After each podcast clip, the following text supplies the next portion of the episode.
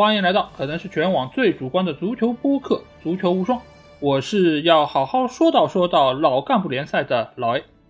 我是又偷偷看回意甲的小吉法王。好，首先还是欢迎大家可以订阅《足球无双》官方微信公众号，在公号里面，大家不但可以听到我们每一期的音频节目推送，还可以看到最独特的专栏文章，最主要的是可以看到加入我们粉丝群的方式，只要在微信里面搜索“足球无双”就可以找到，期待你们的关注。和加入，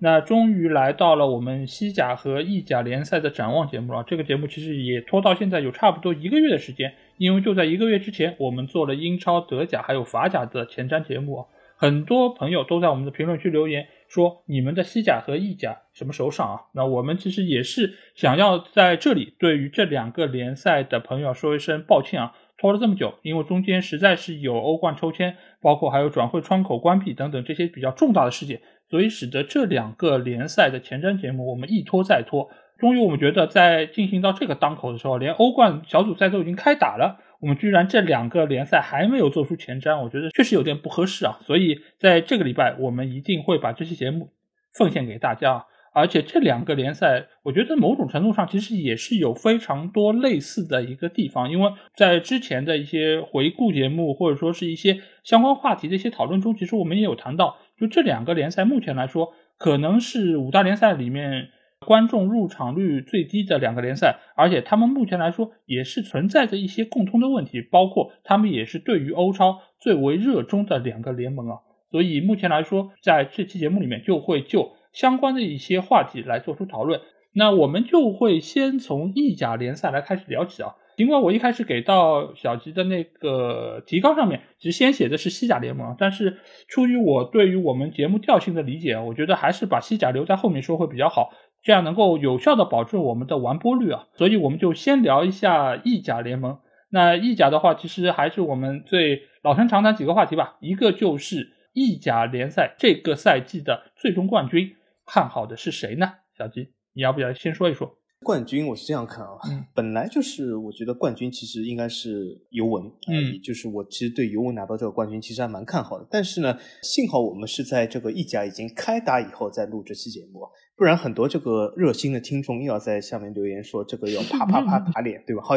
好像现在这个打脸党非常多。当然，我也是非常欢迎你们回来打脸，因为这呃说明你们对我们的这个节目是念念不忘啊，对法王的这个语录是记在心头，所以我非常感谢这一点啊，非常不错。那么既然是这样，很明显我们大家都知道尤文这个赛季的开局不太好。一平两负，对吗？啊，三轮过后只积一分，嗯，那么总体来说开局不太好，所以这样就又让我有点稍微有点犹豫啊，就是我是不是说冠军的归属还是尤文啊？从现在看来，我觉得尤文或许他这个重建期或许比我想象中要长啊，所以我因为是三轮过后来预测这个意甲，我临时决定啊，我觉得这个赛季我把冠军还是放在国际米兰身上，就是国米卫冕哦。那几个原因啊，负面原因是这样，就是国米首先他折损了孔蒂，孔蒂是一个非常善于打联赛的教练啊，他其实在联赛的夺冠率上，我觉得是相当的高。那么从这个点来说呢，那么国米肯定有所损失。但是国米请的这个新教练英扎吉呢，其实总体来说还是不错的。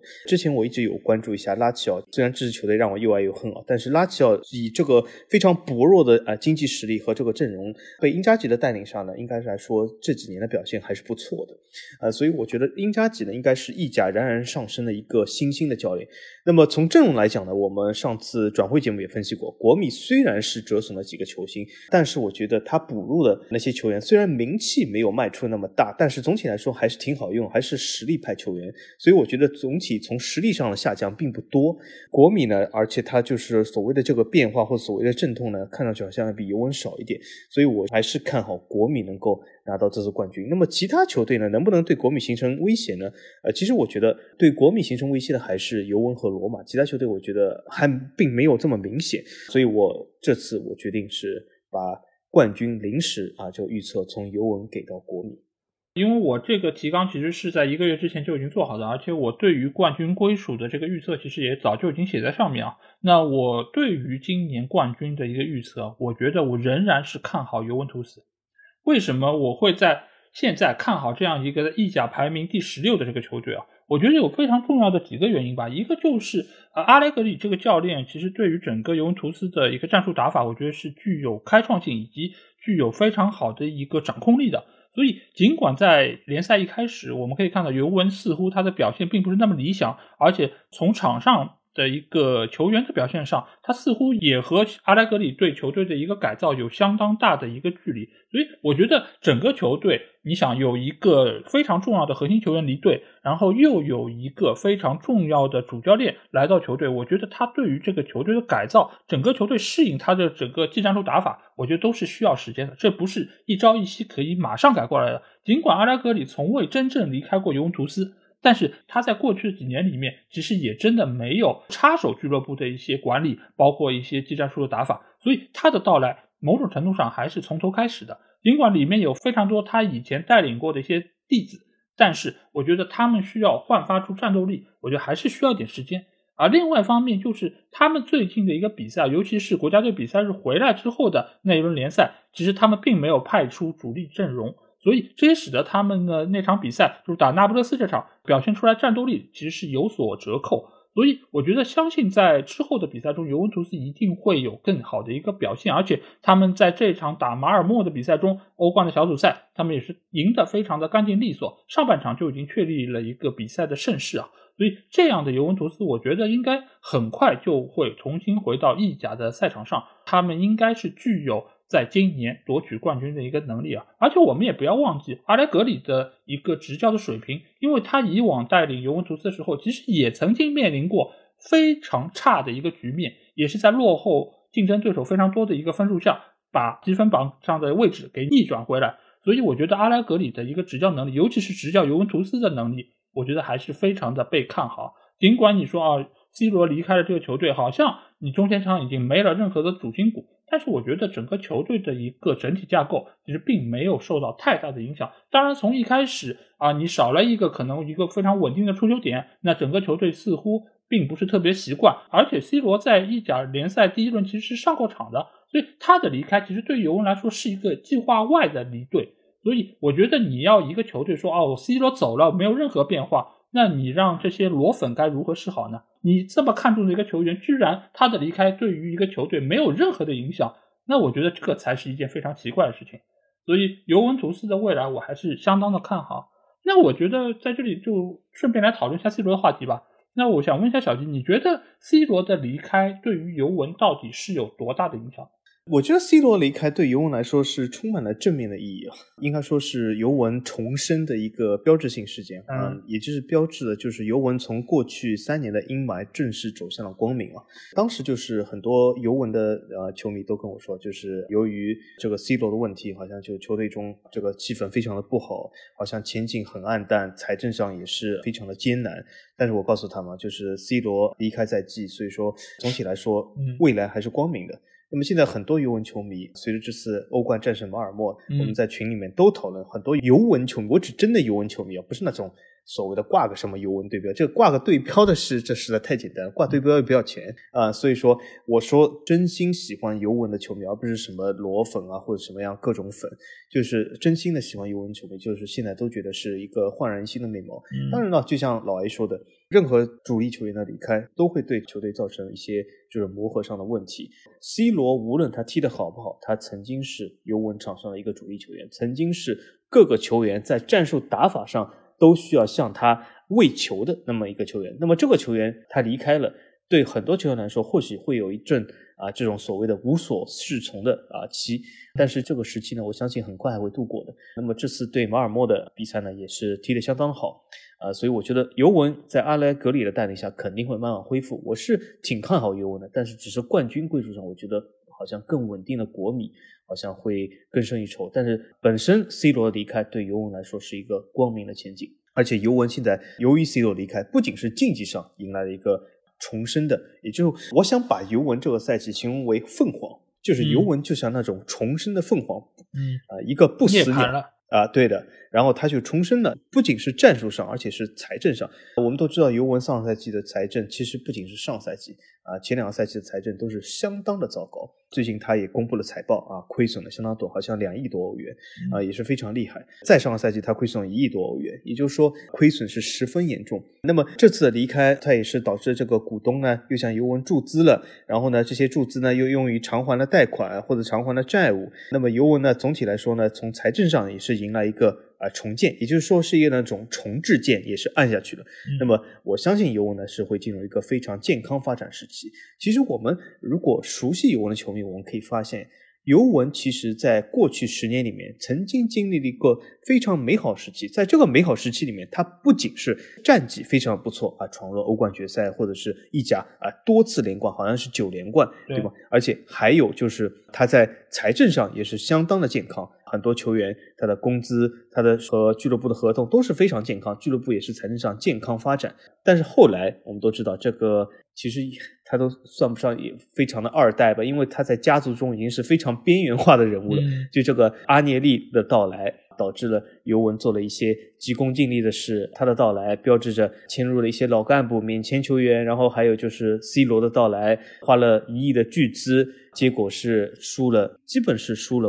一无所得，呃，基本是一无所有。随着 C 罗离开，他也在俱乐部中进一步被边缘化。那么我相信啊，这是尤文重生的到来。尤文今后三到五年的，我觉得未来是相当光明的啊，这是我这样看。因为关于罗的话题，其实我之前在短评节目里也说到，当然有非常多的朋友留下了热情洋溢的一些评论啊，对此其实我也没有必要再来做更多的回应。但是我觉得他的离开对于尤文来说，我个人觉得真的是一件好事情啊，因为其实整个像尤文图斯的他的一个。境况其实是非常糟糕的，他的一个经济上其实是面临非常多这些老球员的一些工资的压力，包括还有外部的一些债务，使得他其实已经不堪重负。这个时候你留着 C 罗在，当然你可以说是有非常好的一些市场号召力，包括对于意甲联盟来说，其实这也是一个非常好的事情。毕竟世界前二的球星在自己的联盟。对于这个商业开发，还有对于广告上面，其实都是非常好的一个影响。但是你对于尤文来说，这个负担真的是有点太重，而且面临 C 罗他最后一年的这么一个情况，而且 C 罗又是一个这么要强的球员，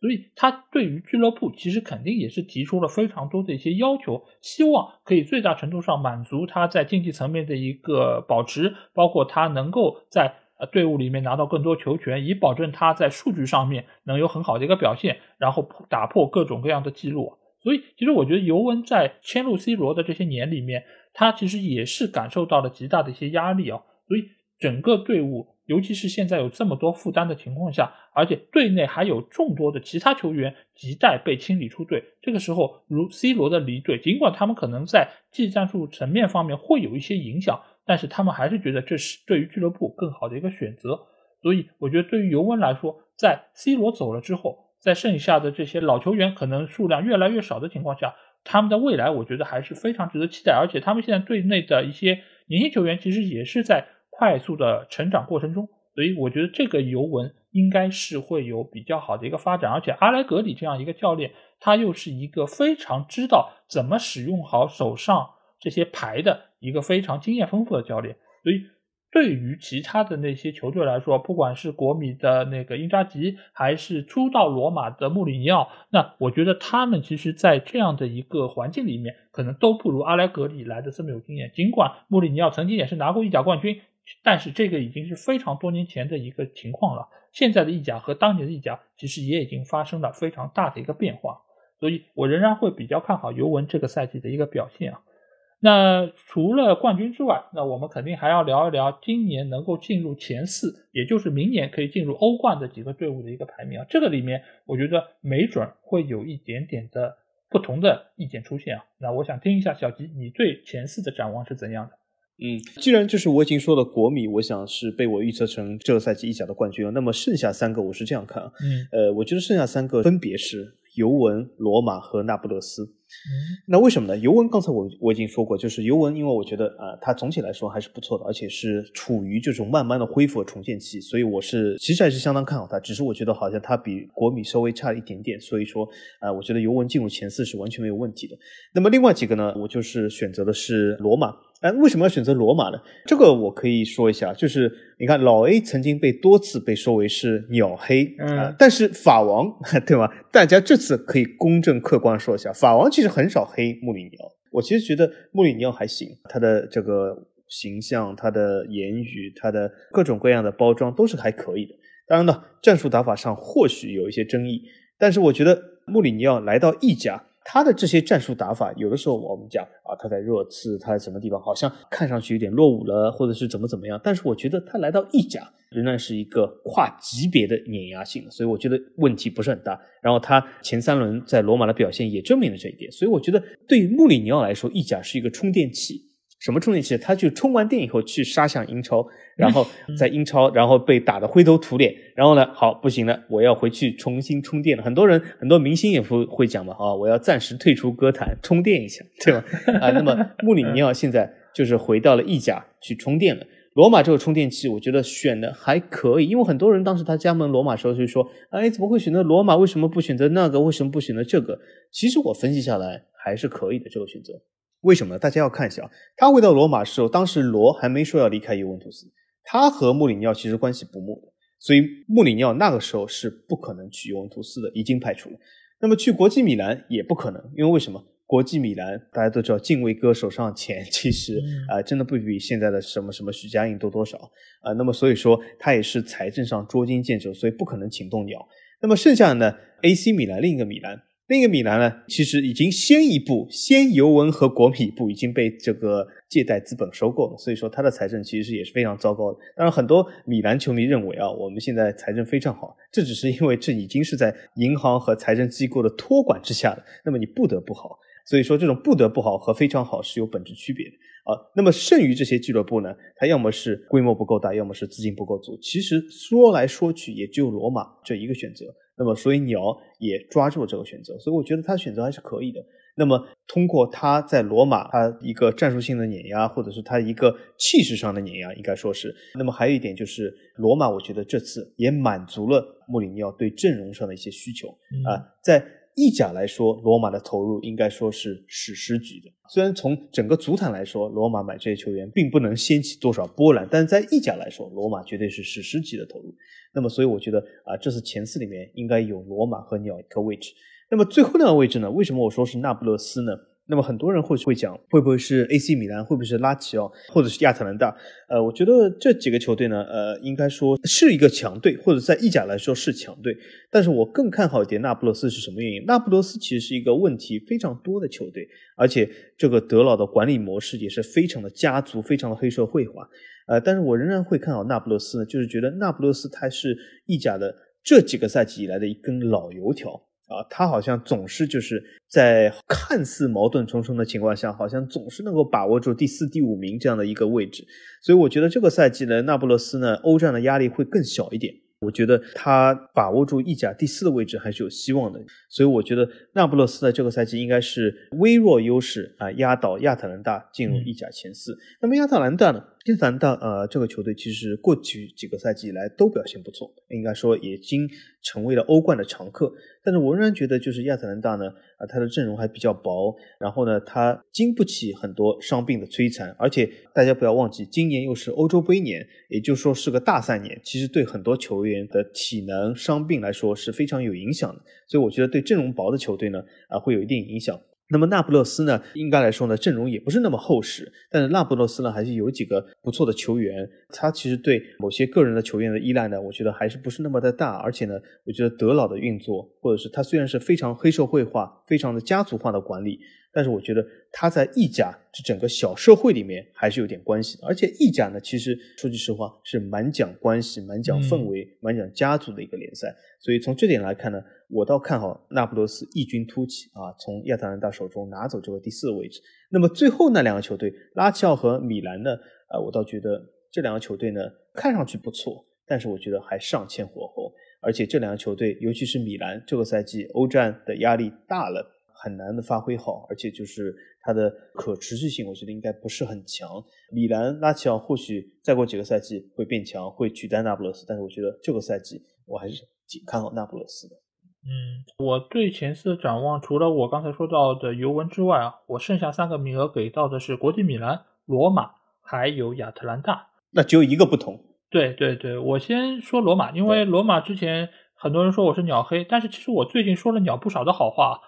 这个地方其实我觉得是可能有些朋友对我有一些误会了，因为我其实一直觉得穆里尼奥其实是一个非常务实的教练。他有很多时候，比如说摆大巴啊，或者说是怎样，我一直觉得都是由于自身阵容的一些原因，造成了他不得不这么做。因为很多人还会觉得就是他是一个很保守教练，但是我跟他们说，你们有机会去看看现在罗马比赛，现在罗马比赛其实打的一点都不保守。而且他们整个三条线的一个进攻的属性其实都非常的好，所以目前来说，我觉得穆里尼奥但凡是手上的牌比较好的情况下，他其实是愿意进攻的。包括像在热刺的时候，包括以前在皇马时候，其实他也都打出过非常好的一些进攻足球。所以对于他摆大巴的这种刻板印象，我觉得早就已经是时过境迁了。而且现在的罗马队在这个夏窗，我们也可以看到，已经给了穆里尼奥非常多的一个资金方面支持，给他买入了多个实力强援啊。之前我们尽管在有些节目里面，我们是开玩笑说啊，就是一千五百万买天下嘛。但是之后啊，就我们这个话说完之后，可能是刺激到了罗马的管理层，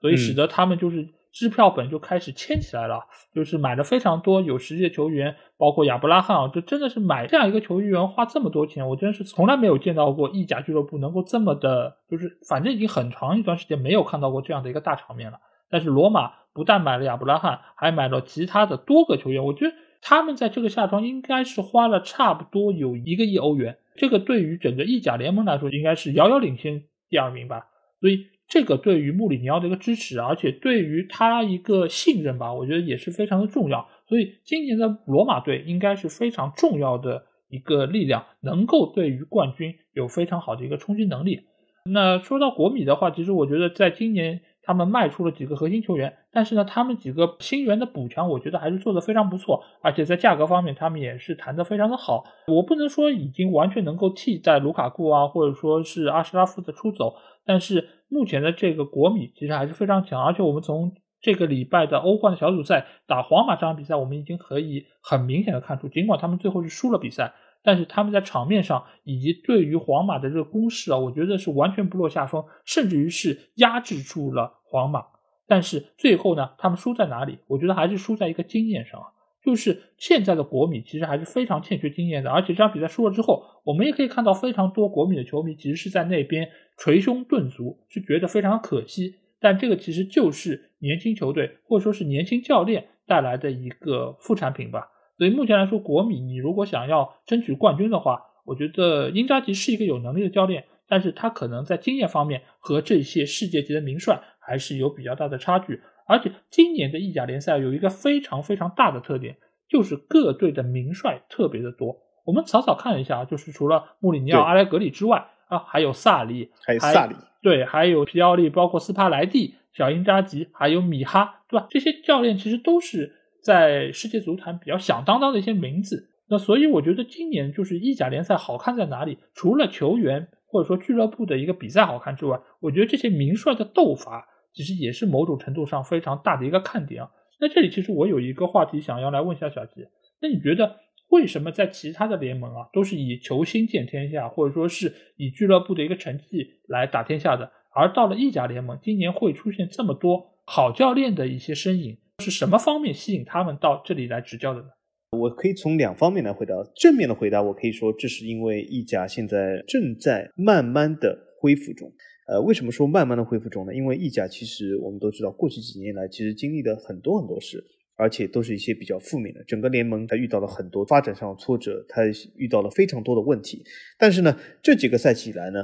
应该说老实公正的说，我觉得我是看到了意甲的慢慢的一些进步和慢慢的一些恢复。当然，他的问题还是相当多。那么从这个角度来说呢，我相信这些教练呢也同样看到了我能看到的东西，所以他们觉得好像意甲这些整个赛场或者是意甲整个联盟或者意甲这些球队还是有救的。所以说从正面来看呢，他们就是意识到了意甲的复原中，所以他们愿意把自己这个呃宝贵的职业生涯的部分年段啊给如今的意甲。那么还有一个原因呢，也可以说意甲说明从球队的角度来说，他们也愿意大胆的给这些教练一些机会，让他们再次的证明自己。那么从负面的角度来说呢，呃为什么呢？其实我们的确承认这个赛季好像是呃意甲中充满了名帅啊，嗯，但是我们大家有没有意识到一点？这些名帅。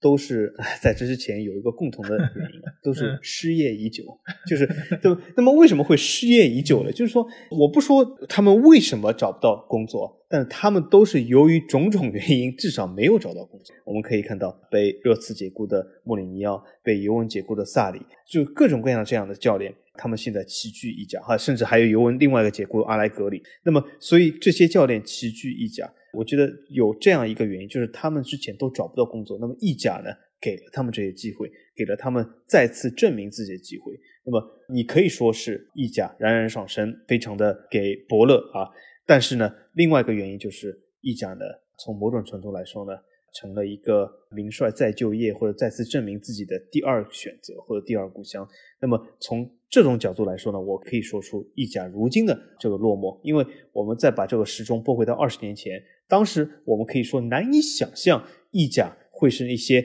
在国际足坛上找不到工作的教练来到联赛。二十年前没有这样的事，但是现在意甲成了这样事。但是意甲，我觉得呢，应该说抓住这个机会，再次让这些教练在证明自己的同时，也证明意甲。所以我觉得总体来说，这是一个好现象，这绝对不是一个负面的现象。所以这点我是要肯定的。但是呢，从另外一个角度来说，也可以就说明意甲如今呢，已经不如当年，是处于一个整个联赛的低落期啊。所以我觉得是主要是从这两个原因，正负两个方面来看。我也从两个方面来说吧，就是好的地方来说，就是现在意甲俱乐部可能更加看重技战术的一个体系，就是这项的一些世界名帅，他其实对于足球是有非常深的一些理解，所以他们本身也可以给球队带来更多一个技战术上面的变化，丰富球队的一个打法。我觉得这点其实和西甲，待会儿我们来说到西甲，其实有类似地方，就是这两个联赛其实是充斥着非常多所谓的技战术的大师。或者说，他们对于球队的一个改造，其实是能够有比较多的一些变化，这个其实是件好事情，而且这个也是对于足球的一个发展，包括对于意甲球队的这个发展是有比较大的一些帮助啊。但是从负面上来说，就是怎么，就是意甲现在其实真的买不了太多有名气的或者说有实力的球员，所以我只能在教练这个上面下点功夫。就像你以前，比如说一个球队成绩不好了，那你会先炒教练，而不是说把球员都解雇。但是你现在来说，你要把一个球队的成绩提起来，你在买不到球员情况下怎么办呢？那就请一个好点教练呗。所以目前的这个意甲联盟啊，他们请这么多名帅，或者说是这些所谓的一些过气名帅啊，因为你看看，就是穆里尼奥、阿莱格里也好，萨里也好，都是被豪门解职之后来到意甲的。而像斯巴莱蒂这样的教练，又是意甲的老油条，被解职过多次。对，你就某种程度 上就跟英超的阿德戴斯是一样的。就是什么球队可能需要你了，你过来顶一阵子，对吧？当个万金油。但你说他是一个什么世界级的名帅吗？其实也并不是，只是比较了解当地足球文化的一个教练而已，或者人际关系吧。对，所以我觉得目前来说，就是这个也是意甲联盟发展到现在这个阶段所不得不面临的一个方式吧。就是他们只能先从教练入手，让他们把自己某些程度上就是手上并不那么富裕的这些牌。打的稍微有声有色一点，所以这个也是没有办法的一个办法。那因为我刚才也忘记谈亚特兰大了嘛，因为亚特兰大这个球队其实也是这么多年来也是已经发展的非常的成型，而且我们之前在回顾节目里也有谈到，就是目前来说，加斯帕里尼他带队的呃这个球队他已经来到了第六年，所以他对于整个球队的一个掌控还是非常的充裕啊。尽管就是他队内也有这样或者那样的一些矛盾或者问题不断在出现。但是我们也可以看到，他现在这个球队的一个整体性还是做得非常不错，而且他今年的这个欧冠小组分到的也是相对来说并不是竞争那么激烈的一个小组，尽管现在看上去好像有点乱战的这个感觉啊，因为呃曼联输球了，而且博尔尼他们好像打的也非常不错，但是我觉得亚特兰大在这个小组里面，他其实还是能够有比较好的一个竞争力吧，而且他们对比利亚雷亚尔那场比赛，其实他们打的也非常的不错。所以目前来说，我觉得纵观这几个球队啊，亚特兰大仍然是可能四名之后的这个集团里面最有竞争力的一个。那至于米兰来说，我非常同意刚才小七说到，就是今年他们要去打欧冠了，这个其实对于他们的压力是非常大的。我们可以看一下去年他们面对欧联这样一个比赛的一个情况，就是一开始他们进入状态非常快，所以他们在联赛的积分榜上也非常靠前，他们各方各面好像也展现出了非常多让人觉得眼前一亮的地方。但是到后期呢，你会发现他们真的是无暇顾及各种各样的一个比赛。也一方面是球队的一些球员可能因为伤病，因为比赛打得多嘛，你受伤的一个概率就比较的高。而另外一方面就是这些球员他们在过早的进入状态之后啊，也使得到了联赛的下半期不可避免的出现了状态的一个下降。而今年的米兰其实仍然是出现了这么一个情况，而且欧冠的压力更加不是欧联可以相提并论。尽管你可以讲啊。就是我们当时预测时候给到米兰可能是小组垫底这个位置，还有非常多的球迷过来说，米兰还是有竞争力的，还是非常不错的。但是你可以说它是有可以争夺小组第三的一个可能性，但是你面对那些强手利物浦也好，那你是真的可以跟他们一一较高下的吗？在单场比赛中是有可能的，他们第一场比赛打的是不错，二比三输了，但是你要想一想，利物浦可是没有上范戴克。范戴克是一分钟都没有上的，所以这样的一个情况下，米兰在中后期，我仍然觉得他们会出现一定程度的一个下降，所以我并不太看好他们今年能够仍然进入前四。而拉齐奥的话，尽管有老帅萨里的一个坐镇，而且整个球队在去年也是表现出了一个非常不错的一个竞争力啊，但是我觉得他们不管是从人员架构还是从啊各方各面的一个资金体量来说，都和那几个球队是有一定的区别。所以我并不太看好拉齐奥能够进入前四。那至于那不勒斯的话，我觉得他们其实是有一些非常不错的球员，而且在过去的一段时间里面，整个球队的一个打法，我觉得还是非常不错，而且是以进攻为主。而且去年的话，加图索带队，你尽管说他在很多场的比赛中，他的一个临场变化还是有非常多值得商榷的地方，而且最后他也是呃非常可惜的没有拿到联赛前四，才给到了尤文图斯进军欧冠的一个机会啊。但是我觉得整个那不勒斯它的一个基本面还是不错，但是呢，它队内我觉得有几个比较核心的球员，他的年纪已经有点偏大，所以在目前来说，你又是配上的是斯帕莱蒂这样一个老油条教练，我觉得他确实能够把球员的一个能力发挥的比较的充分，但是你对于他有一个长期的一个比较好的期望的话，我觉得还是会比较容易让人失望吧，因为我觉得斯帕莱蒂这个教练他的整个的上限还是非常的低。所以我并不是太看好那不勒斯有机会能够进入前四。那说完了在球队方面的这些话题，那我最后想再来问小吉一个问题，就是今年的意甲，你有什么比较期待的新人吗？你一下子把我问住了，这没有吧？这个。听众朋友们，听众朋友们，所以这是再次代表了，你看我们这个节目啊，我这里插播一句啊，呃，有听友说我们这个节目是完全是为了效果而对好稿子，或者是怎样，什么先黑再什么什么，就有这样的套路啊，为了什么吸引流量？但是我刚才老爷这个问题向大家证明，我们这个节目的套路就是没有套路，就是老爷会突然问我一个问题啊，然后这个问题，老爷你真的把我问住了，一家我期待什么新人吗？我刚才啊，刚才老爷在问我这个问题的时候，我这个脑子啊，就像一个四 G 的这个 CPU 疯狂的运转，叭一下一下运转，转完以后，冰一下出来一个检索结果，说没有找到任何 对象。但是我觉得呢，不相信我脑子一次，如果只相信我的感觉一次的话，嗯，如果我讲了，如果我比较期待哪些新人啊，也不是说期待吧，啊，我我想哪些新人比较出挑一点呢？首先有一个就是尤文的杰萨。呃，我觉得他这次欧洲杯里面呢，还还是比较闪亮的啊。但是他其实说句实话，上赛季在意甲和之前在佛罗伦萨，其实呃有一点一般，就是他属于那种低头猛带球，然后带着带着抽一脚这种人。就是我以前呢，其实说句实话不是很看好杰萨，或许我在节目中甚至都提到过，我当然有没有提到我自己都已经忘了。但是我觉得我之前不是那么很看好他的。但是呢，这次欧洲杯里面，我觉得基耶萨呢还是蛮符合曼奇尼这种前场疯狗的打法，好像他还蛮适合这样打法的。所以我觉得基耶萨呢，这个赛季我希望他能够出挑一点，所以我挺期待他的表现。另外一个呢，我比较期待的表现就是这个罗马的这个号称什么渣男啊，就是叫扎尼奥洛。对吗？渣男渣鸟落，因为为什么？大家有没有记得？就是如果啊，你把我们这个节目如果播回到非常非常久之前，有一期说梅罗接班人里面啊，对，这个时候大家如果重新听一下的话，有没有记得当时法王曾经说我看好谁接班梅罗？有一个人就在罗马，渣鸟落。对，这个渣男呢？我其实还挺看好他的，但是后来呢，我突然就是把他从我的看好名单中删掉了。为什么？他的这个十字韧带双脚都断过，就号称双十字断裂的男人啊。但是据说他恢复的不错啊。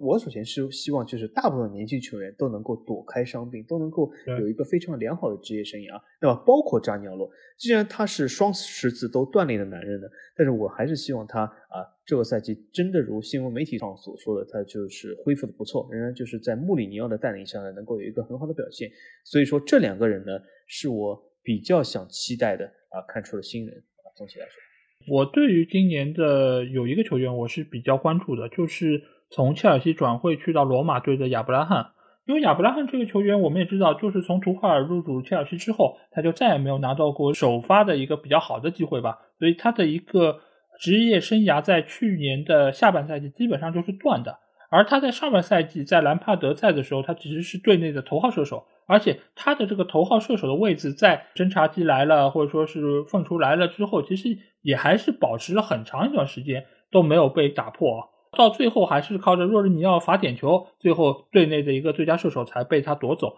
所以亚伯拉罕其实我一直觉得他尽管在把握机会上你很难说他是一个神锋，但是他其实是一个非常实惠的，而且就是效率比较高的一个球员。那这样的球员你一旦到了意甲联赛，那我觉得是会有一个非常好的表现啊。尽管他的身材不像卢卡库这么的壮硕。但是他其实带球的一个状态以及他的整个一个身体条件，我觉得还是能够在意甲联赛中有非常好的一个发挥。而且目前来说，他在罗马队的一个表现，尽管还没有达到我对他的预期，但是我觉得已经是发挥的不错。而且他也好像已经是融入到了整个罗马的一个进攻体系里面，所以我觉得他也是罗马在锋线上面非常重要的一个球员啊。今年。穆里尼奥也一定会给到他非常多的一个出场机会来证明自己，所以这个是我今年可能在意甲里面第一个想要就是好好看一下或者期待一下的球员。而另外一个其实就是小吉刚刚说到的杰萨，因为杰萨这个球员在今年的欧洲杯的表现非常的好，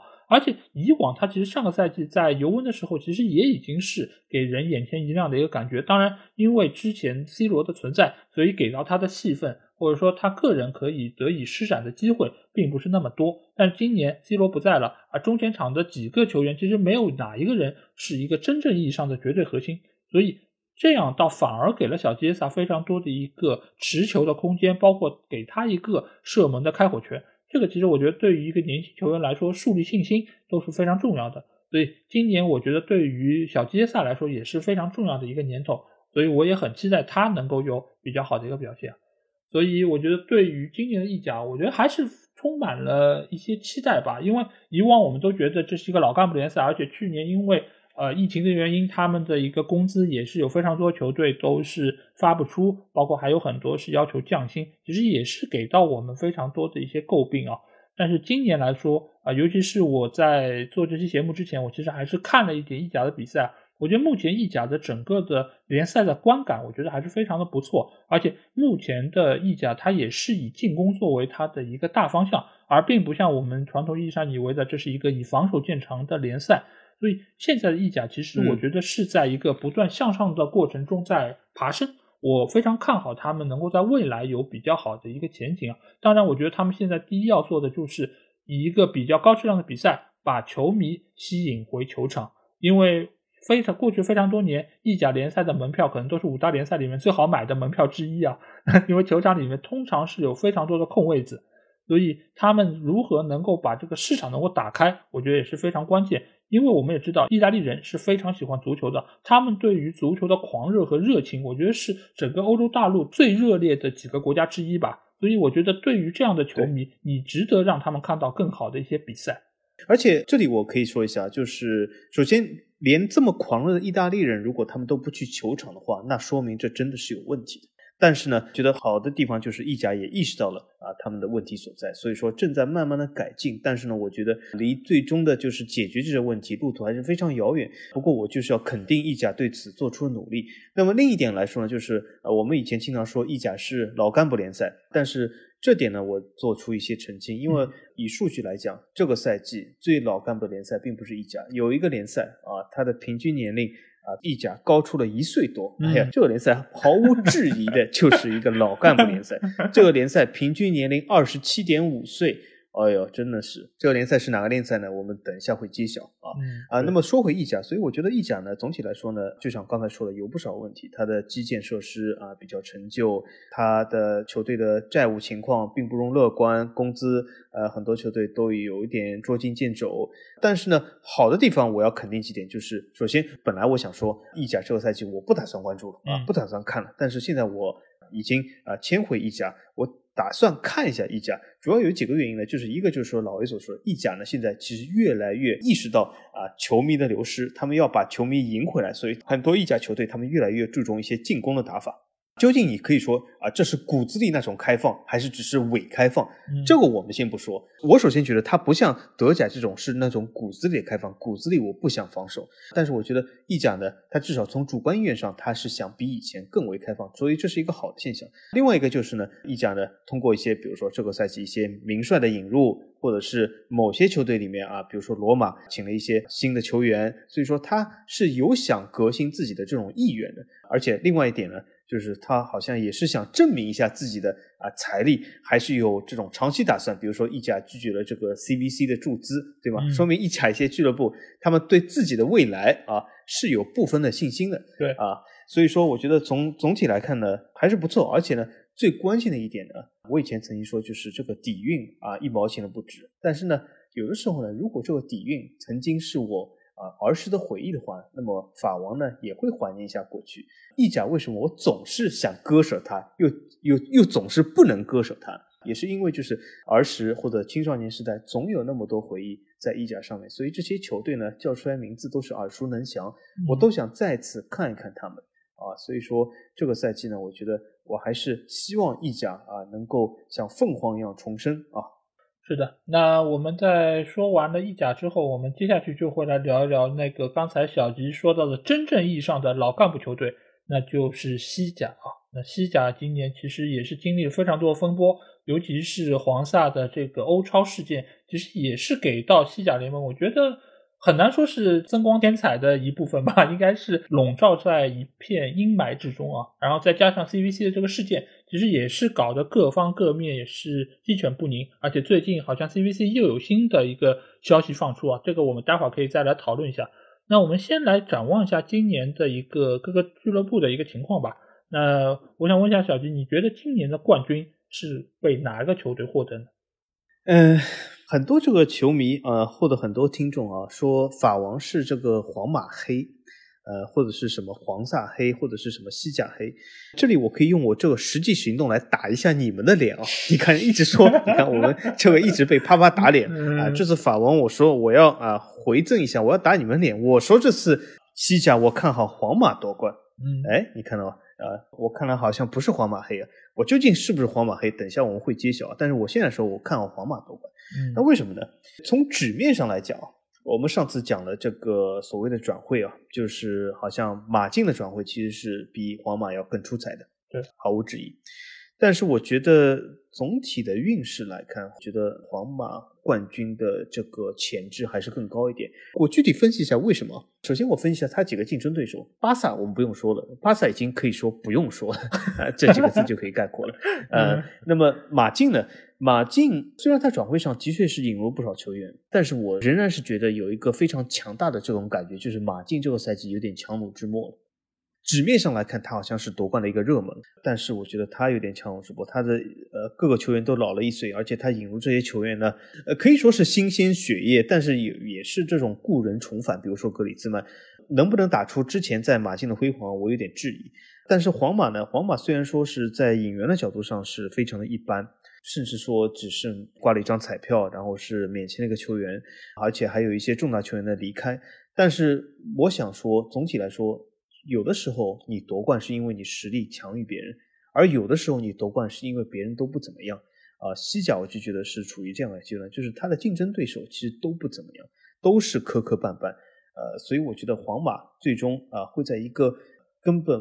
没有什么竞争力的联赛中，没有竞争力的拿到这个冠军。哦，哎。那我觉得我今天的这个预测可能要给很多人说我是皇马黑一个机会啊。那因为我今年会比较看好马竞卫冕西甲冠军成功。为什么这么讲？就是一方面防守治天下嘛。尽管今年马竞在前四场比赛中，他其实有三场比赛都丢球了，而且他已经丢了四个球。这个其实，在以往的一个马竞的比赛中是比较少见的，因为以往马竞一个赛季下来，可能也是差不多只能丢二十个。球左右，大概差不多两场比赛丢一个吧。但目前来说，他已经丢了四个球，这个确实是有一点点反常规啊。而且他们在上场比赛面对吴磊所在的西班牙人，也丢了一个非常匪夷所思的一个角球啊。这其实是有一点点的，怎么讲，运气不太好吧。但是我觉得马竞，我看好他们有几方面，一个就是他们今年的人员啊，在比较薄弱的几个位置，其实都是有得到一定程度的加强。包括就是格里兹曼到来，我觉得格里兹曼他，你说在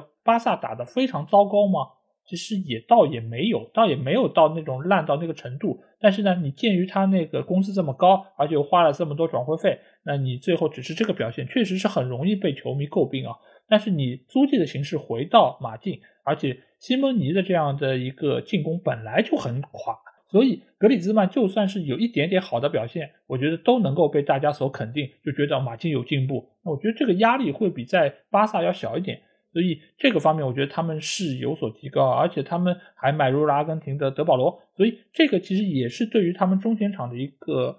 厚度我觉得是非常大的一个提升吧，而且他在中间场的一个创造力，我觉得也是能够给到现在马竞的一个进攻线非常大的一个支援。而且今年他们那个勒马尔好像也是比以往要稍微好一点点了，因为我在看了他们为数不多几场比赛，我觉得他的一个表现应该比我在之前对他们预期还是要好一点。所以目前来说，马竞尽管这几场比赛好像打的也是磕磕绊绊吧，但是因为是赛季刚开始，你看皇马其实一开始打的也很糟啊。你看这四场比赛丢了六个球，这个防线也是真的不能看啊。如果不是库尔图瓦在，我真觉得他们的这个比赛也是会非常的糟烂。而且作为金伯纳乌开始的第一场比赛，上手就丢两个球，那这个其实对于皇马来说，今年其实也是问题非常的多。只是他们可能现在来说，呃，本泽马的表现非常的好，状态非常的好，也使得他们目前来说好像是通过进攻来掩盖了不少防守上的问题。所以我觉得从综合实力上来说，马竞还是稍微的让人觉得心里稳当一点吧。所以我会看好马竞拿到今年的冠军。至于巴萨，哎，刚才小杰也说了，就啥都别说了，就就这么样吧。就今年我觉得他们是一个。调整期是一个调整期，他们需要在各方各面有很多的一些转变，而且要让非常多的一些年轻小将得到一定的出场机会，才能够撑得起目前的一个赛季吧。因为他们现在来说有很多的一些所谓的高薪低能的一些球员，其实你派他们上场，你又怕他们表现不够好；你不派他们上场，又觉得这钱花的挺冤枉的。所以现在整个俱乐部它其实是有非常多的工作要等着他们去做。而不是像刚才我们说到尤文图斯只是走了一个核心的球员，现在对于巴萨来说，我觉得他们的一个调整期才刚刚开始。如果他们做的不得法，很有可能在未来的很多个赛季都会遭遇比较差的一个局面啊。所以这个赛季我可能还会比较看好马竞能够拿到冠军。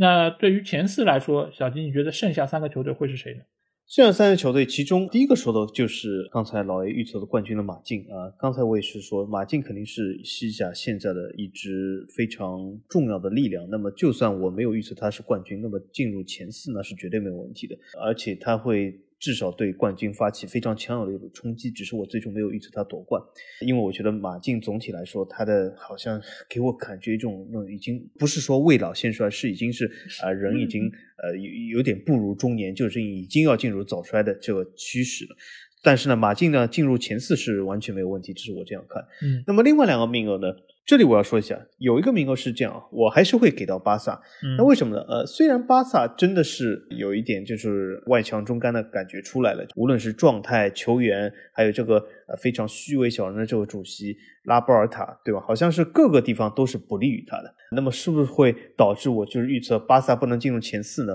啊，其实还真不会。那为什么呢？所谓的老干部联赛，大家注意，老干部联赛还有一个什么特色？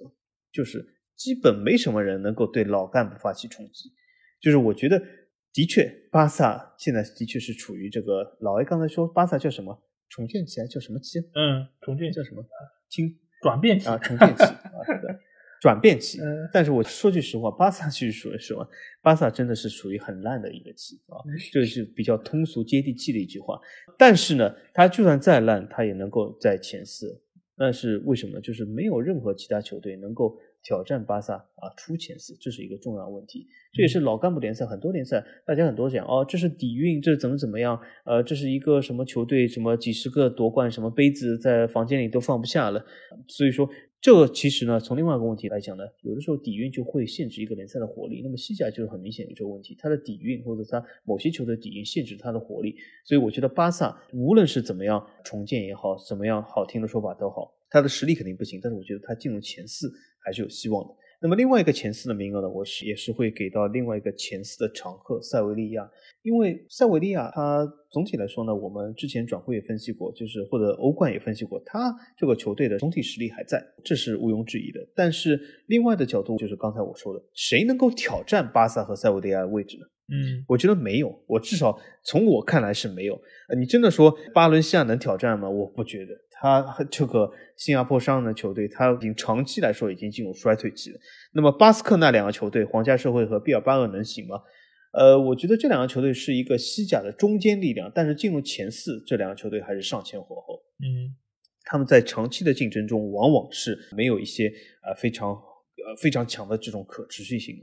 那么呃，其他球队呢，更不用说了啊！你难道期待这个吴磊的球队能够进入前四吗？这是不可能的。对吧？所以说，总体来说，我觉得西甲给我的感觉就是，呃，没有人能够挑战巴萨和塞维利亚。虽然这两个球队不怎么样，尤其是巴萨，但是没有人能够挑战他，所以他仍然能够成为前四啊。这是我对西甲前四的预测。前四的这个预测，我和小鸡一模一样，除了就是冠军的归属有所不同之外，剩下的就是皇马、巴萨还有塞维利亚。我觉得这个其实已经阶级非常固化。这个其实我们在以前的节目中也有谈到，就是目前的西甲联盟，你不管是从财力，还是对于球员的一个掌控，还有技战术打法，还是就是常年可以出现在欧战里面等等等等来说，我觉得这四个球队现在已经是独树一帜的存在。以前可能是两强，后来变成三强，现在就是这四强。而这四强之外，你剩下这些球队，你第五名和第四名之间是有一个巨大的鸿沟的。在目前这个赛季来说，尤其是赛季已经开打几轮，可能有个把球队的表现是非常不错，比如说皇家社会，比如说巴伦西亚，但是他们的这个表现，我觉得是很难能够对于那四个球队。有构成威胁，而且他们的稳定性，我觉得也是存疑的啊。尤其是巴伦西亚今年可能是换了个新的教练，而且他们队内是有几个球员的表现是非常不错。但是我觉得这个对于他们来说，不管是对于这个教练，还是对于整个球队来说，已经脱离前四这样一个集团非常长的时间。他们不管是从经验方面，还是对于球队的一个心态上面，我觉得他们都是很难摆脱这么一个所谓的一个小农思想吧。就是他们可能会有一些小富即安的一些想法，可能现在我排在第二名啊，表现还不错，但之后可能输了一场球，心态就崩了，崩了之后，你这个表现又会回到之前一个比较糟糕的一个情况。尽管今年的巴伦西亚可能会比他们前两个赛季有一定的进步，但是他们的上限无非也就是啊比利亚雷亚尔或者说是啊毕尔巴鄂这样的一个程度。所以目前来说，我觉得没有球队可以对于前四有太多的一个冲击，可能。巴伦西亚会有一个比较不错表现，基于他们过去这些年头里面的一个发挥。但是你真正想要挑战前四，能够打破这个阶级固化，我觉得今年并不是那一个恰如其分的年份。那至于其他的几个球队，我觉得呃，皇家社会今年其实是有竞争力的，包括他们的锋线上的奥亚萨瓦尔以及中场线的大卫席尔瓦。其实都是非常有实力的一些球员，而且他们目前来说的一个表现也是非常不错。但是对于这样的一个球队，其实也和 AC 米兰有点像吧，就是他们可能进入状态比较早，所以使得他们在联赛的前一个开端的时候啊，排名会比较靠前。但是随着比赛的一个深入，那整个球队的一个各方各面的短板可能也会暴露的比较明显一点，包括球队里面核心球员的年龄，包括还有就是他们的一些伤病情况，我觉得这个都不是能和就是那些豪门俱乐部相提并论的一个存在。所以我觉得我看好他们可能在今年可以进入欧联区，但是你真的想要进欧冠区，还是有比较大的难度。那说到这个，其实我觉得不得不提一下的就是最近关于 CVC 这个事件啊，因为之前其实我们也有谈到过，就是 CVC 这样一个基金公司，它其实是想要买断之后西甲联盟未来五十年百分之十一左右的一个收益，从而就是对于各个球队有一定的注资啊。那我想问一下，就是小吉，你对于这件事情的一个看法是怎样？因为其实，在球迷群体之间，其实也有非常多的一些争论啊。就是有些人觉得，就是这个注资其实也是目前疫情下没有办法的一个办法，大家都很缺钱，先度过这个难关再说。但是也有些球迷，尤其是一些豪门的球迷，他们会觉得这是一个非常不理智行为，因为这个可能会用一个暂时的一些资金来换取未来很长一段时间的一个后患吧。那你对这件事情的看法是怎样的？我这样说，这件事情首先是一件非常有意思的事情。嗯，呃，那么我先说一下我的看法，然后我再分析一下所谓这个球迷看法，而且我要引入一个应该说是本期节目里面最有意思的一个观点，也是最有可能就是呃在这本期节目下引入这个热评的一个观点啊。我简单说一下我对这件事的看法。这件事的看法其实很简单，我觉得总体来说，商业上的事，它总是要达到一个最能够接近完美的一个平衡。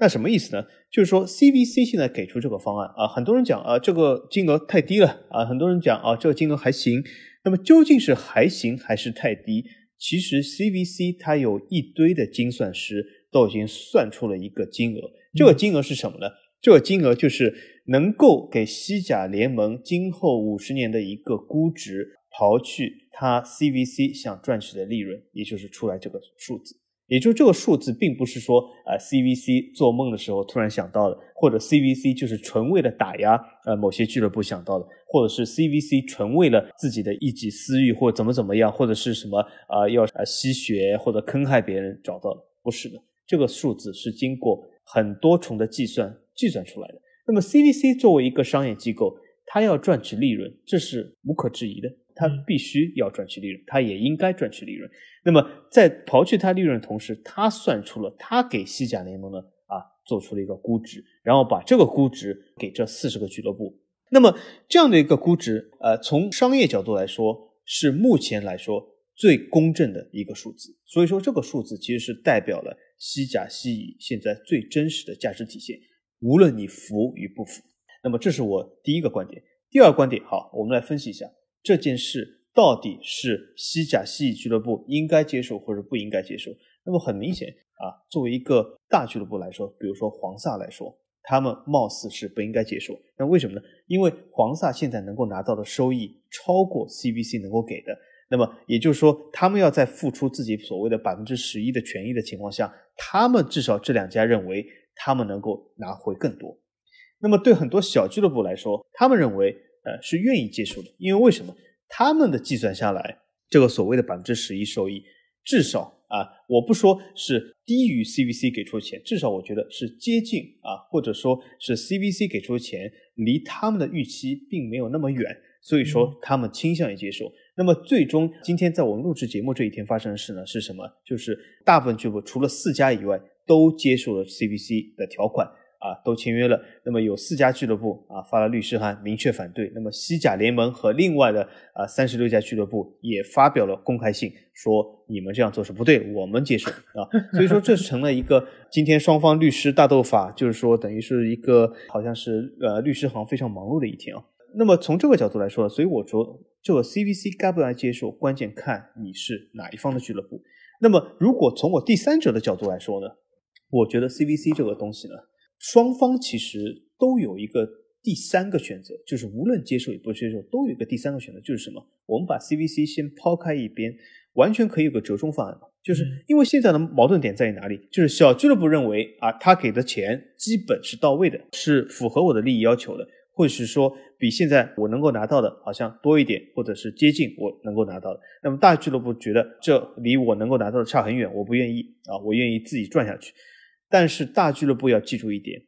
如果这样下去，很多小俱乐部会死亡，也就是说，他们没有能力再陪大俱乐部玩今后的五十年。呃，很多就是远东球迷啊说啊，这是不可能的，凭什么我们大俱乐部就要救小俱乐部？但是大家一定要记住一点。任何这种富豪，最终他都是基于整个社会。也就是说，就算现在，比如说某个社会中的富豪，他说我非常啊有钱啊，穷人我都无所谓。但是呢，最终最终这些富豪的钱是来自于穷人，赚取穷人，也就是从社会中拿来的。所以整个社会如果崩塌了，富豪很难幸免于难。也就是说，所谓的这几个大俱乐部，他们今天为什么是大？那是因为有小来和他们对比。如果没有小来和他们对比，他们就不是大。那么从另外一个角度来说呢，那我可以觉得小俱乐部呢，啊，也可以做出一点让步。比如说 CVC 现在给我这点钱，百分之十一的收益，那么大俱乐部如果能够做出一让步，那么好，我比 CVC 少拿一点，那么大家都能够接受情况下，各退一步啊，达成一个新的方案。我觉得这是一个理性也是可行的方案。但是呢，这其实从侧面啊印证了一点是什么？非常明显一点就是西甲、西乙真的是玩不转。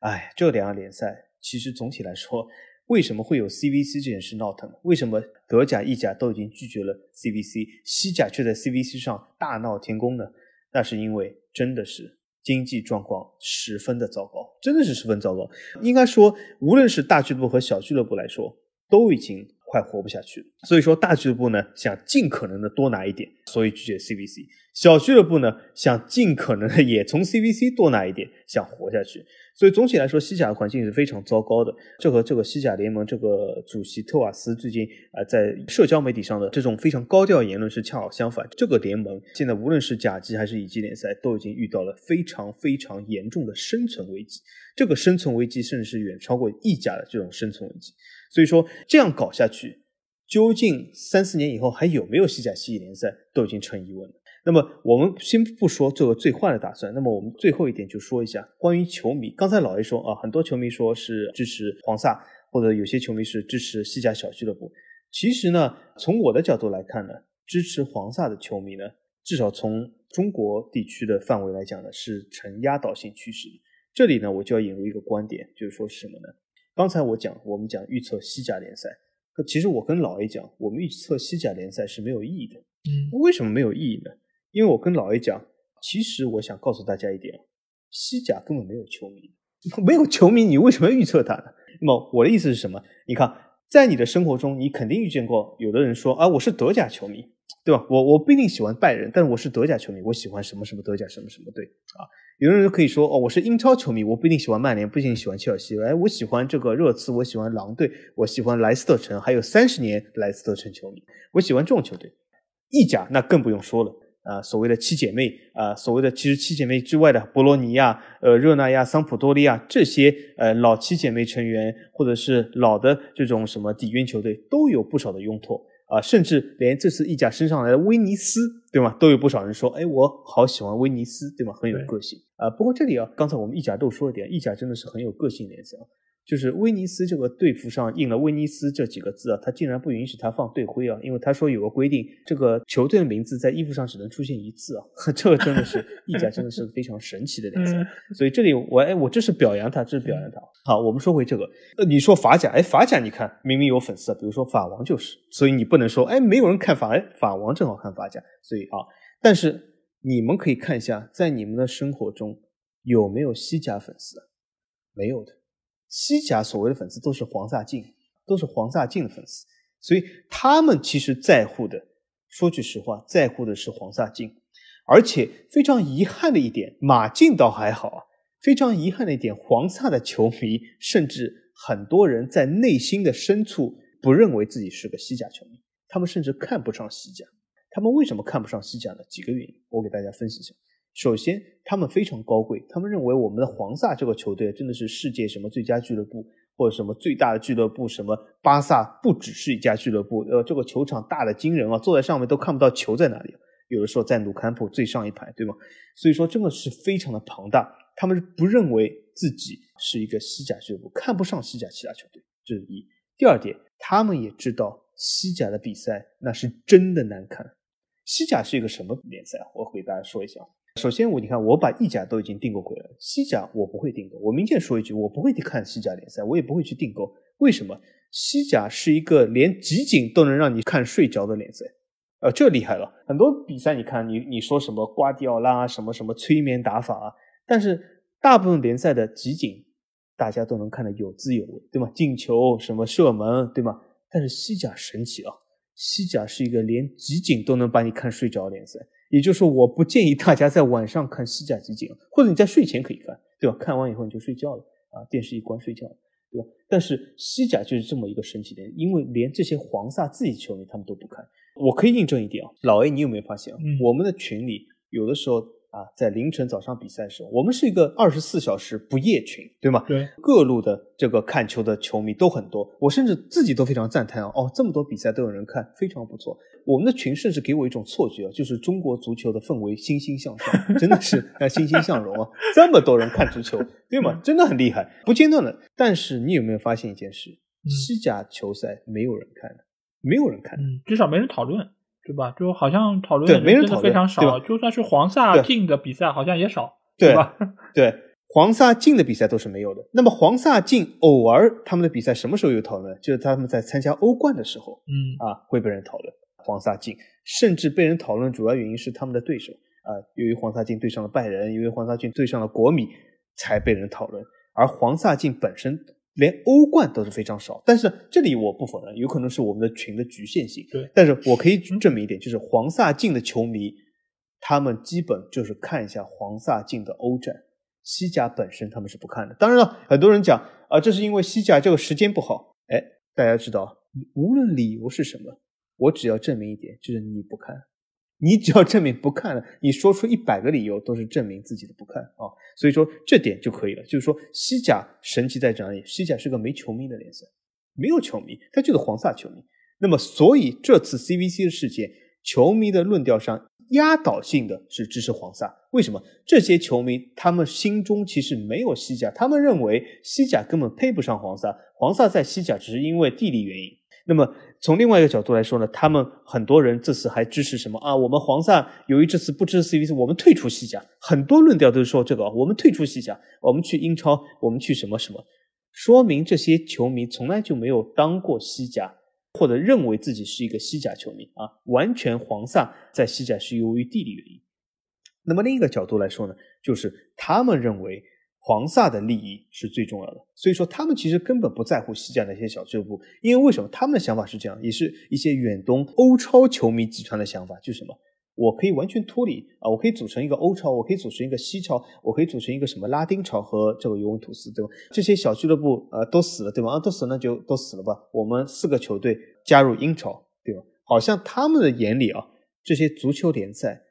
都是无所谓的，都是像。打游戏一样，或者是都是一个所谓的强强对话。其实有的时候我也不知道，就是很多人的，你可以说这是一种期待更高的足球水平的一种境界。但是我另外一种角度也可以说，他们的境界有的时候是非常的沉闷和无聊的，因为总是说啊，我要期待强强对话，每一轮怎么怎么怎么样，都是要打相同的对手，底蕴球队。但是从来没有见识到一些小球队他们的各自打法的独特性和美好性。但从他们角度来说呢，这次 CVC 事件是完全是站队黄萨的，因为他们的眼里只有黄萨，他们认为黄萨多拿点钱，从小俱乐部也好，从什么也好，欧超也好，多拿的钱，多买的球员，多买球星，他们就满足到了，他们就认为他们的球队很强很厉害，究竟是不是打西甲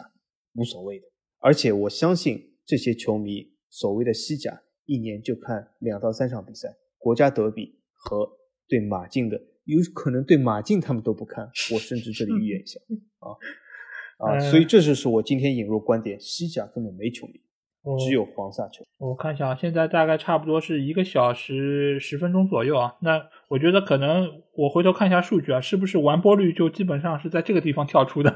这 个我回头要看。呃，呃，对于这这件事情，其实我觉得分两个方面吧。一个就是 CVC 这件事情啊，因为我觉得我对于 CVC 的一个意见一直都是，我觉得这个是用一句成语来说，就是饮鸩止渴。就是当你一个人已经口渴到你要去喝毒药的时候，那你可见你这个生存已经是遇到极大的问题。你以为这些西甲的俱乐部或者西乙的俱乐部不清楚 CVC 到来对他们意味着什么吗？我觉得所有人都清楚。但是这个时候，你如果这笔钱不给我，我就要死了。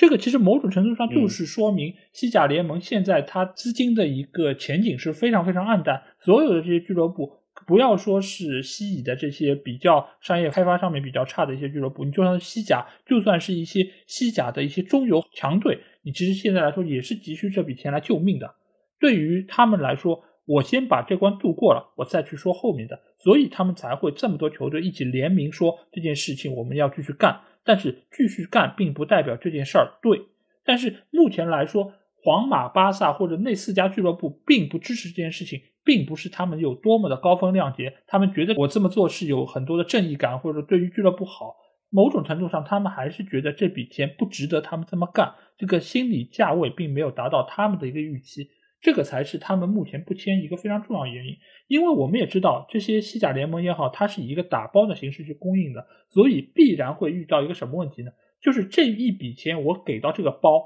就是大多数钱其实是给到豪门俱乐部的，而下面这些球队它其实是会按一个阶梯越来越少，越来越少，真实他们其实给到这些俱乐部标价其实是远远少于他们最后能够拿到这个钱的，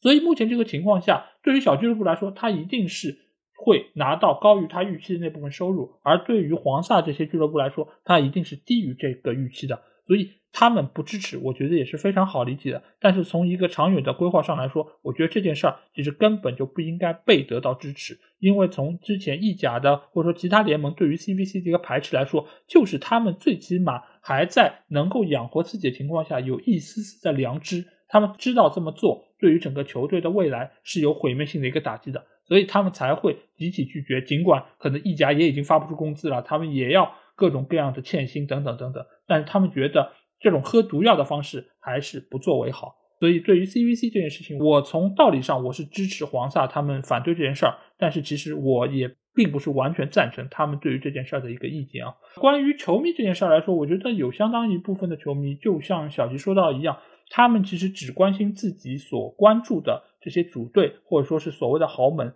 他们对于下面这些球队，至于你叫巴伦西亚还是巴伦东亚，没有任何的区别。对他们来说，这些俱乐部 你活不过来，你死掉就死掉呗。你再有一些新的俱乐部，对吧？第二级联赛，对吧？西乙或者是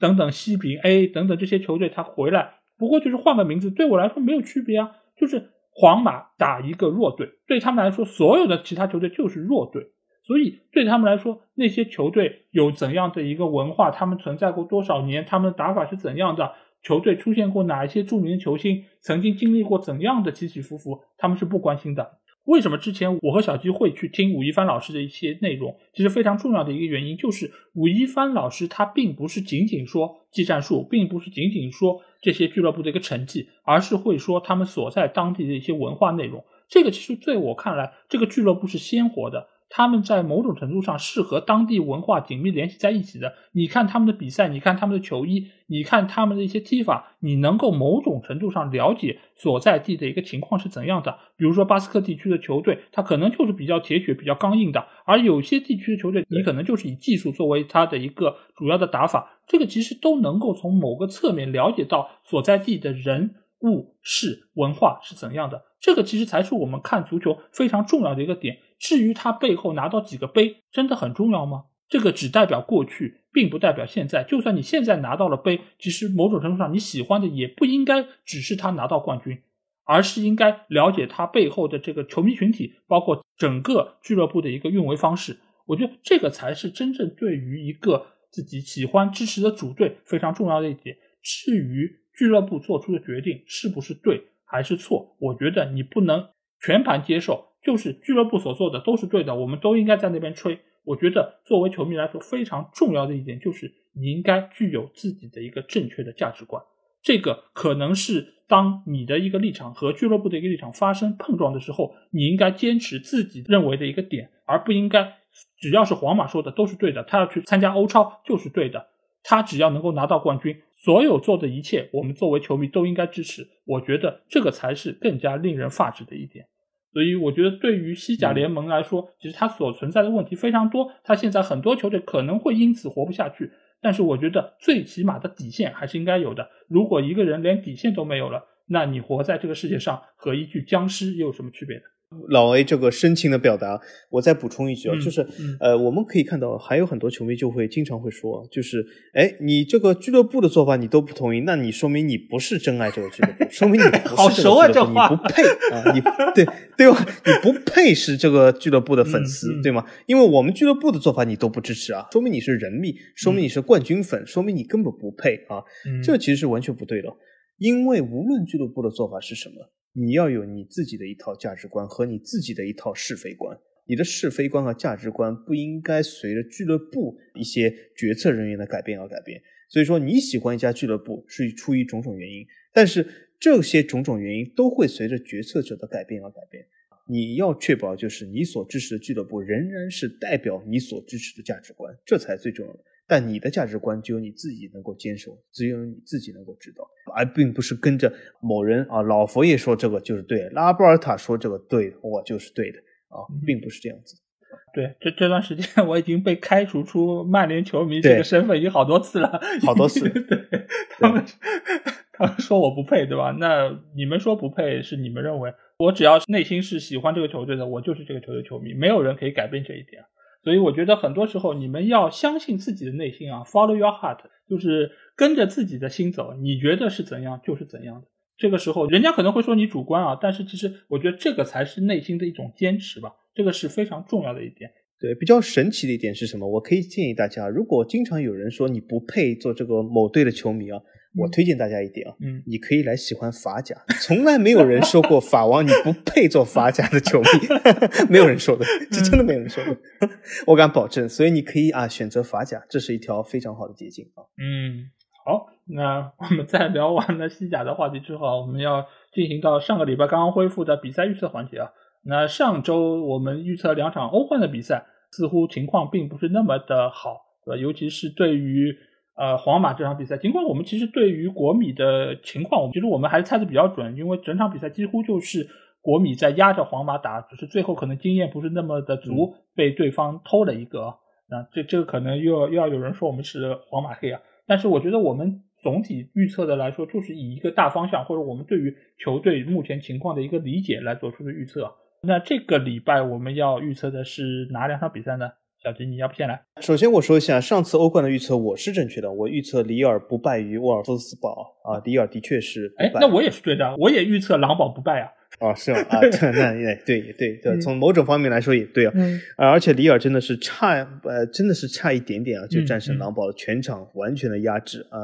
但是这一点我想说，就是足球就是足球，我从来不会说啊，如果怎么怎么样。对，有的时候遗憾就是足球美好的一部分啊。里尔这次的成绩，呃，甚至这次法甲有好几场比赛，包括雷恩、包括马赛，都是得势的情况下，最终没有拿下比赛，啊、非常遗憾。但这就是足球的一个魅力啊，所以我并不反对这样的东西。那么说回这个礼拜的预测是这样的：首先，这个礼拜其实有一场非常重要的比赛，在我们节目上线的时候，这场比赛已经结束，就是里昂对巴黎。那么，我想预测的一场比赛呢，是在节目上线以后会在同一周发生的里昂对特鲁瓦。这两场比赛我是这样看，我甚至可以一起说，有可能就是说，呃，大家这个打脸党啊，有可能就是会非常兴奋，就是在你们这个听节目的同时，你们已经知道这个结果了，很有可能会说，你看又被打脸了吧？嗯啊，但是我有的时候觉得，呃，被打一下，打打打打也好，对吧？啪啪啪，对吧？有点节奏，挺好。嗯呃，那么我是这样看的啊，我觉得如果里昂能够在这个周末战胜巴黎的话，我就能够趁势大胜特鲁瓦，因为特鲁瓦是一支不是那么保守的球队嗯啊，他作为这个法乙的冠军，他其实是打法蛮开放的，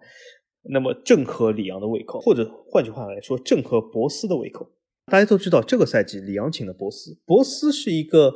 你可以说他是伪瓜迪奥拉，也可以说瓜迪奥拉是一个伪博斯，关键就看谁更有名 啊。嗯呃，那么 但但总体来说，他是一个传控大师啊。很多球迷而且问我，哎，为什么里昂门将其实洛佩斯还行，博斯非要奥拉纳呢？啊，其实就是博斯又要一个出球门将，因为他什么？他和瓜迪奥拉一样，对传控有一种执念啊，嗯就是他会把这种里昂本身就有限的资金 浪费在这种好像看似无用的地方。但是呢，他既然有追求，我就支持他，因为为什么呢？有的时候人有点追求也不容易。那么博斯呢？其实我在赛季初呢，我本人来说是蛮悲观的，因为里昂的状态或者是成绩真的不太好。但是现在呢，看呢，随着联赛和欧联，就是有点渐渐的恢复了，所以我觉得呢，里昂的博斯或者里昂又给了我一个呃非常好的一个愿想，尤其是沙奇里加盟以后发挥的不错。那么博阿滕，博阿滕现在还没有打出来他应该有的水平，但是博阿滕也是一个非常能够有传控的一个后卫，所以说其实也挺适合博斯。我也理解为什么博斯会签他。那么从这点来说呢，我觉得里昂呢应该是处于一个恢复期。那么如果这个周末，其实巴黎现在状态不太好，而且这次巴黎在欧冠中已经暴露出了右路阿什拉夫的一个严重的防守问题啊。如果这这场比赛里昂能够强攻巴黎的右路啊，我觉得还是有机会。那么如果里昂能够在这个周末战胜巴黎的话，我觉得他能够乘胜追击，大胜特鲁瓦啊，这是我对这场比赛预测，就是他在里昂大胜特鲁瓦以后，甚至啊。最终啊，我有可能还有一点点机会拿到本赛季法甲的冠军。但是这两场比赛非常的重要。那么我对特鲁瓦这场比赛，我预测是里昂大胜。好，我对这场比赛的看法是我同意小吉的看法，因为我完全不了解特鲁瓦。就从名气上来说，我觉得里昂要比特鲁瓦好像有名的多，所以我支持里昂能够获胜。那我这个礼拜我要预测的比赛，就是节目上线时候这周中的联赛杯。就是狼队在主场迎战热刺这场比赛啊，我觉得这场比赛是一个怎么讲，就是非常开放的矛面对上一个非常保守的盾的一场比赛，尤其是在联赛杯这样的一个其实不直接决定联赛排名的这么一个比赛，我觉得双方都是会一个比较开放，而且会是派上不少的替补球员作为轮换的一场比赛。在这场比赛中，我会看好狼队主场战胜这个赛季没什么追求的热刺啊。因为热刺这个赛季请了前狼队的主教练，也就是努诺桑托来带队之后，对于整个球队的改造，我可以说是立竿见影啊，就是把他们身上那种所谓的进取心啊，全部都给抹杀了，成了一个我刚才说到的类似于像僵尸一样的球队啊。所以这样的一个球队，我觉得呃遇到现在狼队这样的一个就是打法非常有活力，只是把握机会能力欠佳的一个球队来说，我觉得是很难能够抵挡得住啊。而且狼队在周末的联赛。面对应该是布伦特福德的比赛，我觉得他们也是有极大概率可以获胜的。因为我现在觉得狼队这个打法整体上是非常好看、非常开放，前面有个肌肉男在那边突突突，你不要管肌肉男能不能把球射进去，或者能够传到自己的一个进攻球员脚下，但是本身这种力与美的一个表现，我觉得还是非常的好看。而且他们现在又有了那个对吧，被称之为是中国人的韩国人黄喜灿。那他在第一场比赛上场的时候，已经打入了他在英超的第一个进球。那进球了，对，所以这一场在之后的比赛中，我仍然觉得他会是狼队锋线上非常重要的一个球员啊。而且目前来说，他锋线上的劳尔西门内斯，尽管到目前还没有进球，但是他是整个联盟里面射门数最多的球员啊。所以他其实还是有非常多的一个机会啊。他只要调整好自己的一个心态还有状态的话，我觉得狼队的。分数还是会比较快的，能够到他们账上，所以对于联赛杯，狼队也是可以